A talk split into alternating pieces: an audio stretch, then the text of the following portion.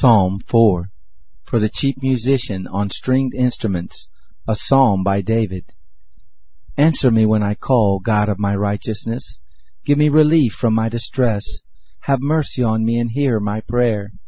You sons of men, how long shall my glory be turned into dishonor? Will you love vanity and seek after falsehood?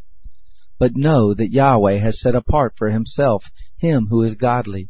Yahweh will hear when I call to him. Stand in awe and don't sin. Search your own heart on your bed and be still. Offer the sacrifices of righteousness. Put your trust in Yahweh. Many say, Who will show us any good? Yahweh, let the light of your face shine on us. You have put gladness in my heart, more than when their grain and their new wine are increased. In peace I will both lay myself down and sleep, for you, Yahweh, alone make me live in safety.